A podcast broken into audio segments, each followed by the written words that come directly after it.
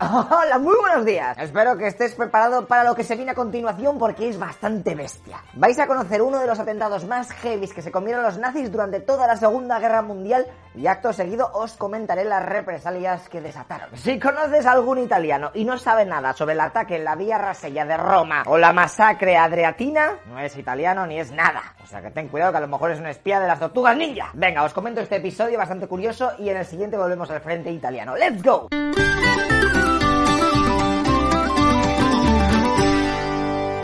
Ya conocimos un poquito mejor a la resistencia italiana, los partisanos y tal. Vale, pues nos vamos a marzo del 44. Sabemos que los alemanes han pillado el control de Italia mientras que los aliados continúan comiéndose el país desde abajo para arriba. Vale, ¿os acordáis que os dije que los nazis cuando hicieron esto de invadir Italia se agenciaron con un trozo de la parte norte de allí y dijeron esto es nuestro? A partir de ahora es Alemania, ¿sabes? Seguramente no te acuerdas, pues me da igual. pues allí han reclutado nuevos soldados para un escuadrón policial de las SS. Estos soldados han sido enviados a Roma y cada día suelen salir de su sede en marcha hasta el campo de tiro para hacer maniobras. Perfecto. Pues un grupo de resistencia formado por Peña del Partido Comunista Italiano que están hasta las narices de que los alemanes no cumplan con lo de que Roma es una ciudad libre y que por tanto deberían largarse de allí, no vale que haya soldados ni nada. Y es que con la tontería les estaban dando excusas a los aliados para que lanzasen varios bombardeos sobre la capital italiana. Ok, pues viendo que este escuadrón hace las rutas exactamente todos los días por las mismas calles de la ciudad, cantando con armamento encima, las granadas y todo eso, pues dicen, ¡buah! Esta es la nuestra. Eligen la calle Vía Rasella porque es el lugar más estrecho del recorrido y encima está con un poquito de pendiente. Perfecto para que la explosión del atentado fuese a tope de bestia. Al principio se pensó en tirar algunas granadas a los soldados cuando pasasen y ya, pero al poco decidieron subir de nivel. Iban a usar 12 kilogramos de TNT y a chuparla. Cuantos más matasen, mejor. El 23 de marzo era el día indicado. Por la mañana los partisanos informaron que los soldados de las SS habían salido en dirección al campo de tiro. Venga, pues a organizarse. Uno de los integrantes del grupo italiano comunista se disfrazó de barrendero arrastrando un carro de basura y se puso a esperar en mitad de la calle. Pasadas unas horas, los soldados alemanes regresaron de sus prácticas y enfilaron la calle en cuestión. Eso sí, antes de entrar, uno del comando de los 11 que participaban en esta operación se quitó el sombrero para dar la señal de que estaban a puntico de girar Habían calculado que desde el paso de la anterior intersección hasta el lugar donde estaba el barrendero con su carrito tardaban unos 40 segundos. Así que el italiano encendió la mecha de 50 centímetros de la TNT, metió los explosivos en el carro y se piró disimuladamente toda la tensión. Los soldados de las SS iban directos hacia allí arriba. Pero en esas que un grupo de niños italianos están por la calle viendo el desfile alemán y queriendo jugar con los soldados. Es en ese momento que integrantes del comando intentan desperdigar a los chavales de forma disimulada para que no se acerquen al lugar del inminente atentado. También por la zona pasan transeúntes, pero eh, tanto no se puede hacer. Y cuando los alemanes están al lado del carro, ¡pum! Una gran explosión tumba a todo el regimiento. Fíjate que de la leche algunas de las granadas que llevaban los soldados en el cinturón explotaron también, haciendo una especie de traca mortal. Acto seguido, los partisanos lanzaron otras cuatro granadas por si acaso y además tirotearon a alguno de los alemanes que aún estaban en pie y se piraron. Los supervivientes de este grupo de 156 alemanes se levantaron y empezaron a disparar a la gente que pasaba fruto del pánico y la tensión. Además creyeron que el ataque había provenido porque les habían tirado algún explosivo de alguno de los edificios cercanos y acribillaron varias fachadas por si podían pillar al enemigo. De hecho, fíjate cómo estaban algunas de estas casas en 2005. Ahí todavía con los impactos de bala alemanes. Lo que pasa que luego han reformado algunas de estas fachadas y ya, ya no se ven. Ok, lechero, ¿y cuál fue el resultado de este atentado de la hostia? Pues con la primera explosión murieron 26 soldados. Y luego, horas más tarde, por culpa de las heridas, la cifra aumentó hasta 32. Y un rato después también se murió otro, o sea que 33. Además de que hubo 110 heridos. Y también hay que lamentar la pérdida de dos civiles que murieron por la explosión y otros cuatro por culpa de los disparos alemanes. ¿Sabes que te he que estaban ahí? ¡Oh, ¿Qué cojones? ¡Un!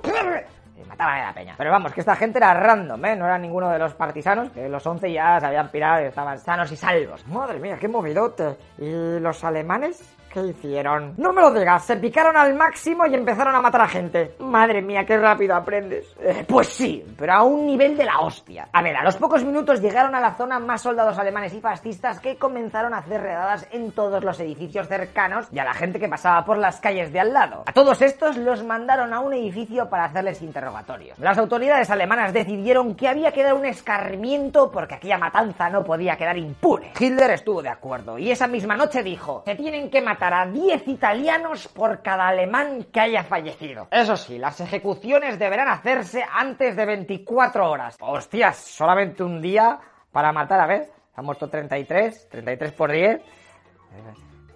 330 personas. Uf, que los nazis son nazis, pero tan rápidos son. Los oficiales alemanes se apresuraron a poner nombres de presos. Y en la lista tenían cuatro prisioneros que estaban condenados a muerte, o sea que perfecto. Luego también cogerían a 17 que tenían condenas largas, otros 167 que habían liado alguna. Luego también a cuatro civiles que les habían pillado en las cercanías del atentado y parecían así más o menos sospechosos. Otros 10 de los edificios que estaban ahí en la calle, pues para que se jodan. Y joder, qué difícil es esto. Aún falta bastante peña para llegar a los 330. Así que pillaron 57 judíos, porque solamente por el hecho de ser judíos ya podían ser ejecutados, y el resto, hasta llegar al número, los cogieron de varias prisiones. Fíjate de cómo debieron ser las ahí todo corriendo y mal hecho, que al final, cuando llevaron a los que iban a asesinar, los alemanes se dieron cuenta que, hostia, no son 330, son hay 5 más, 335.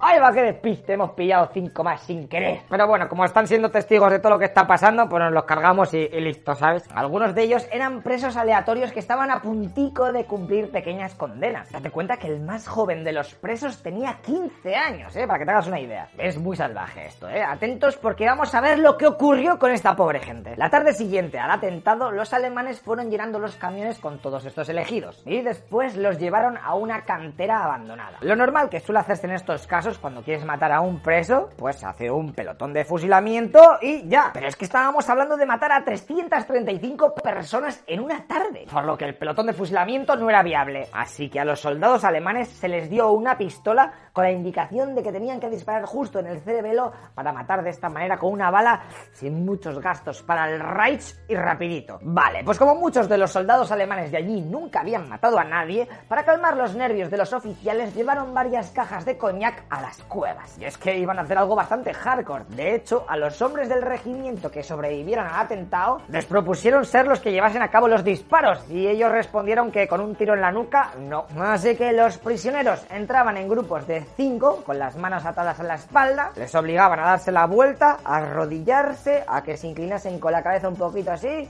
y disparo. Luego otro grupo de alemanes se encargaba de apilar los cadáveres en montañas de un metro de altura. Y también al lado había un soldado que iluminaba todo el escenario con una antorcha. Pero claro, con el paso de las horas había tantos cadáveres que a algunos prisioneros se les ordenaba subir a las montañas de los cuerpos y les disparaban desde allí, para así tener que trabajar menos. Obviamente eso de disparar una bala y una kill muchas veces no se cumplía y los verdugos con todos los nervios fallaban, así que algunas veces terminaban acribillando y mutilando a las víctimas que no morían instantáneamente. Para que te hagas una idea de la estampa, un oficial alemán al que le tocaba disparar, cuando entró en la cueva y vio todos los cadáveres apilados, se desmayó del tirón. Una de las personas que se cargaron allí era nada más y nada menos que Giuseppe Cordero Lanza de Montemollo, un oficial italiano que juró lealtad al rey y al gobierno que había tirado a Mussolini del poder, y que en vez de huir como el monarca y el gobierno, se quedó en la capital para coordinar a los partisanos en su lucha contra los alemanes invasores. Para ello se cambió de identidad con documentos falsos y eso, haciéndose pasar por ingeniero y profesor. A este hombre finalmente lo lograron apresar después de una reunión secreta y estuvieron torturándolo a saco durante varios meses. Date cuenta que le quitaron todos los dientes y las uñas. Y el tipo nunca se chivó de nada. Una puta leyenda el Giuseppe este. Bueno, los alemanes estuvieron matando a los 335 hombres hasta las 8 de la tarde. Después, para no dejar pruebas, pusieron un par de cargas y ¡pum! Se derrumbó todo y así nadie iba a encontrar los cuerpos. Tan solo mes y medio después, los aliados liberaron Roma y después de varias investigaciones se consiguió descubrir el lugar de esta masacre de Ardeatina y se exhumaron los cuerpos para luego enterrarlos en el cementerio local. De hecho, muchos familiares no sabían nada. O sea, había desaparecido, pero ¿qué cojones? ¿Por, ¿por qué? En fin, menuda salvajada la virgen. Ah, y ahora que sabemos un poquito esta movida, comentarte que hubo a saco de críticas al Papa Pío XII, el cual había sido informado por los alemanes de que iban a hacer la matanza. Pero este decidió no quejarse mucho porque en sus conventos y casas religiosas de Roma estaban llenas de refugiados, comunistas, judíos, antifascistas, etc. Y entonces imagínate que si levantaban un poco la voz y los de Hitler se picaban y registraban todo, a tomar por culo toda la gente que se escondía. Ajá, y comentarte que los españoles normalmente nos quejamos de que siempre estamos hablando de la guerra civil y tal. Ah, la verdad es que somos unos pesados. Bueno, pues en Italia algunas veces también tienen envidia y se ponen tontorrones con este periodo de la historia. Por ejemplo, en 1999 la Corte Suprema italiana declaró impunes a todos los partisanos. Y es que uno de los integrantes del comando comunista había sido demandado por la muerte de uno de los civiles en el atentado este que te he comentado. Pero en tiempos de guerra se considera daños colaterales. Y con esto me gustaría crear un debate en los comentarios. Porque en Italia hubo peña que decía que los partisanos en realidad eran unos terroristas. Y otros en cambio afirmaban que estos actos eran legítimos en una guerra. ¿Tú qué opinas? Si unas fuerzas extranjeras ocupan tu país y pones una bomba al enemigo, ¿qué eres? ¿Un terrorista? ¿Un partisano? ¿Un héroe? ¿Un loco? Escríbemelo abajo. Si tienes curiosidad y quieres saber más del tema, hay una película italiana de